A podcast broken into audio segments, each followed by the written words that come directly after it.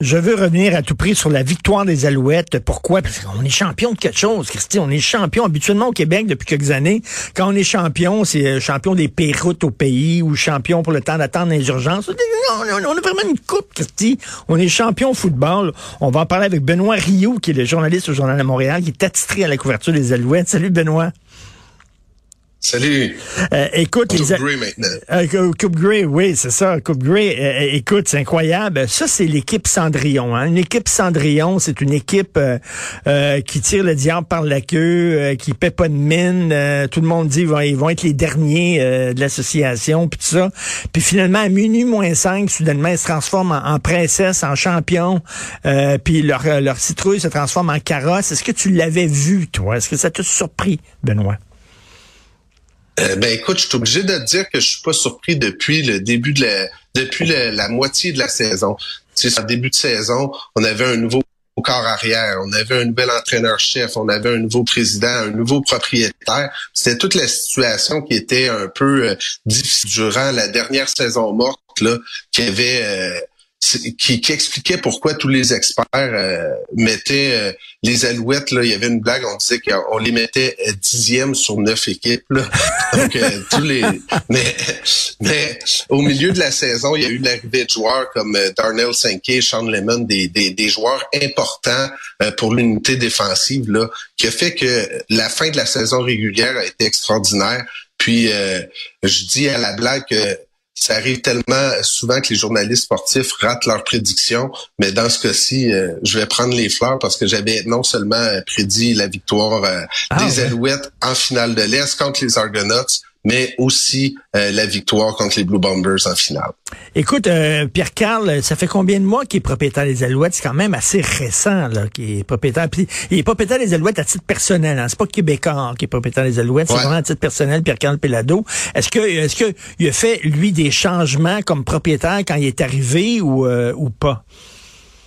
Ben, Pierre Carl, ce que je peux dire, c'est que j'en ai parlé avec des joueurs, puis ils trouvaient ça super intéressant parce que Pierre Carl est intéressé à son équipe, mais il prend pas trop de place. Il laisse, par exemple, euh, le directeur général Danny Machucha prendre les décisions. Il laisse euh, l'entraîneur-chef euh, prendre les décisions. Il se mêle pas de ça.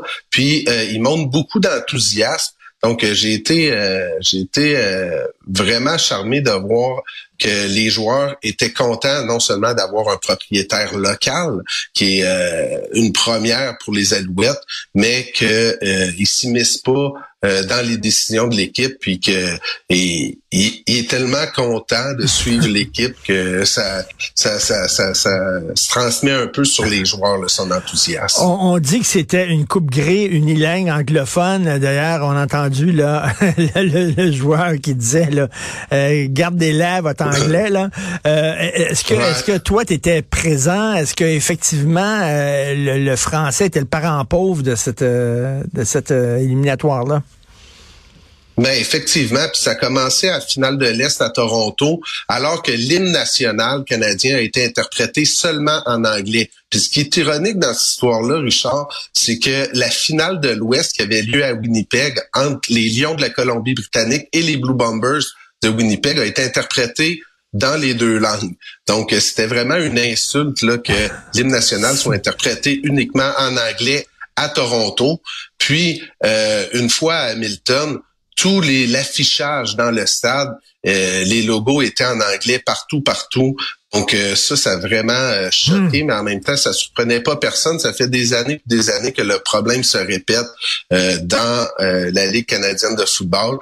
Mais c'était un peu insultant, mais la une des insultes qu'il y a eu parce que les gens pensaient tellement que les Argonauts de Toronto allaient vaincre les, euh, les Alouettes en ben finale de l'Est, que dans le guide de programmation à la télévision anglophone, quand on regardait l'horaire pour dimanche, c'était écrit que les Blue les Blue Bombers affrontaient les Argonauts de Toronto. Donc tu sais c'était plein de c'est insultant. C'est insultant C'était Ben oui, c'est comme OK, il avait déjà prévu que les Argonauts étaient là. Donc euh, ça c'était insultant, mais tu sais le fait francophone là, sais moi j'étais à Hamilton, puis j'ai moi-même euh, parlé au commissaire Randy Ambrosi. Puis tu aurais été fier de moi Richard parce que je lui ai posé la question en français. Puis là on voyait la sa goutte sur le bord là, tu sais, qui, qui descendait, puis il était là. Je comprends rien de ce que le gars me dit, tu sais. Euh, mais finalement, je l'ai posé ensuite en anglais pour dire comment ça peut arriver l'hymne national seulement en anglais.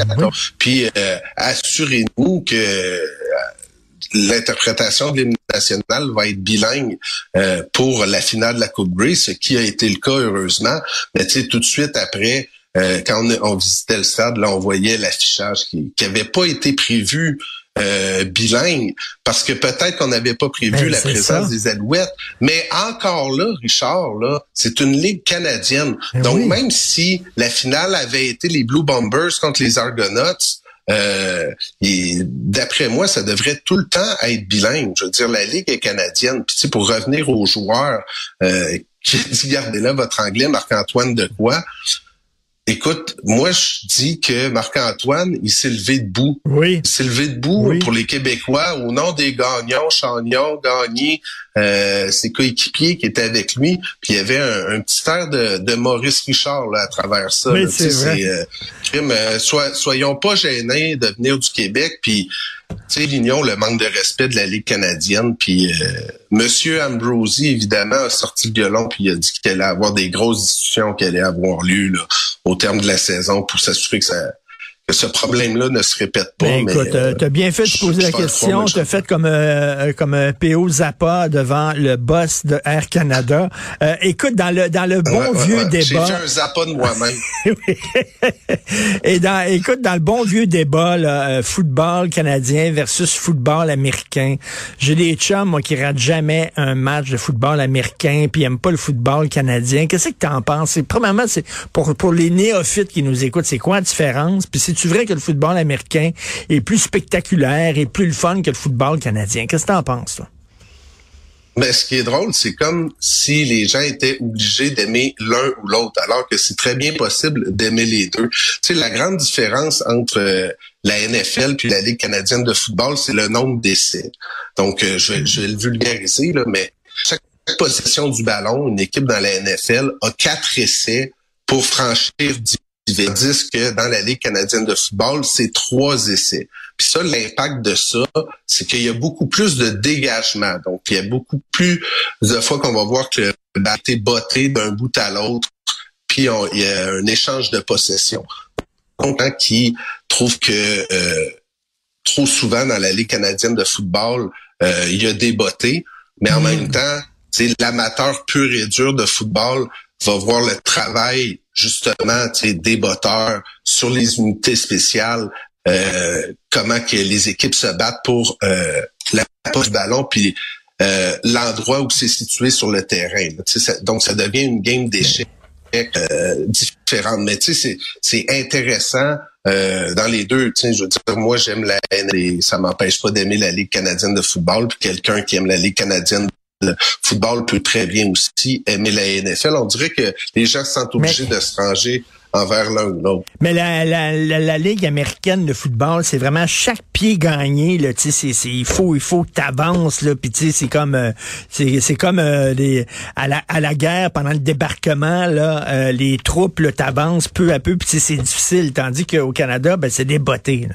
T'avances plus rapidement. Non, mais je veux dire, je veux dire, à la base, le jeu est le même. Donc, euh, je veux dire, ce que tu, ce que tu décris dans la NFL, qui euh, chaque pied gagné est important, c'est la même chose dans la Ligue. Nous, le chroniqueur Marc-Alix, lui, il comparait la finale, donc l'attaque des Blue Bombers, à des guerriers barbares, tandis que l'unité défensive euh, des Alouettes était un peu plus des que la stratégie du coordonnateur défensif Noel Thorpe était hyper importante, là, mais que c'était euh, respecter le plan. Donc, euh, les images, c'est relié à une espèce de bataille euh, est, présente et, savoureuse là, euh, dans les deux ligues. C'est juste que je dis que parce qu'il y a trois essais, évidemment, si tu n'as pas mm. franchi diverge après deux essais, tu dois botter. Tandis que dans la NFL, c'est il y a quatre essais, donc mm. si tu n'as pas franchi diverge après trois essais, souvent tu vas faire le botté ou tu vas faire un placement de trois points en bonne position. Donc c'est la principale différence. Là. Ensuite de ça, il y a beaucoup de subtilités comme 11 joueurs dans la NFL, 12 joueurs dans la Ligue canadienne en même temps sur le terrain. le, terrain est pas de la même dimension, mais tu sais, tout ça, c'est un peu des subtilités. les receveurs sont en mouvement dans la Ligue canadienne, tandis que tu n'as pas le droit d'avoir les receveurs en mouvement dans la NFL. Puis là, on est rendu dans des un peu plus des, trucs détaillés. Mais c'est-tu la, la, Ligue canadienne qui se démarque ou la Ligue américaine? Tu sais, par exemple, quand je vois des gens conduire en Angleterre, là, qui conduisent pas comme nous autres, ils conduisent à gauche plutôt qu'à droite, je me dis, euh, ben, tu sais, c'est eux autres qui se démarquent de nous autres. Nous autres, on a la règle, puis eux autres conduisent pas correct. Alors, euh, pour, la, pour le football, c'est quoi? C'est, c'est le football américain, puis c'est le football canadien qui est différent, ou l'inverse? Ben écoute, c'est seulement une différence. Puis tu sais, si euh, on va faire un parallèle vaseux, mais tu sais, euh, le, le, le Québec parle en français, euh, le reste du Canada parle en anglais. C'est qui qui a raison, c'est qui qui a tort. Je veux dire, je veux dire on est juste on est juste euh, différents. Puis je veux dire, le football américain a pas plus raison que le football de la Ligue canadienne. C'est juste seulement deux très beaux sports. Tu sais, à travers tout ça, Richard, j'apprécie super gros la, conversation qu'on a. Mais tu sais, euh, je trouve ça super intéressant ça au fait que les Alouettes sont champions de la Coupe Grey, puis il faut être fier de, ben cette équipe-là, puis la parade a lieu mercredi. Ben justement, est-ce qu'ils vont enlever des cônes oranges, Christy, pour qu'elle avance la parade? J'espère. Ah, j'ai pas eu d'informations là-dessus, mais j'ose que oui. J'ose croire que oui.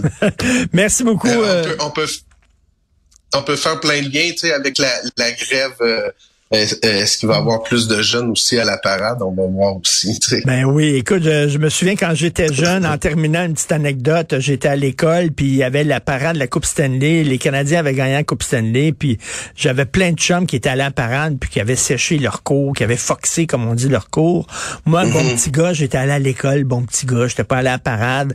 Et mon mhm. prof m'avait dit, pourquoi t'es pas à la parade de la Coupe Stanley? T'aurais dû y aller. Mhm. Alors, c'est ça.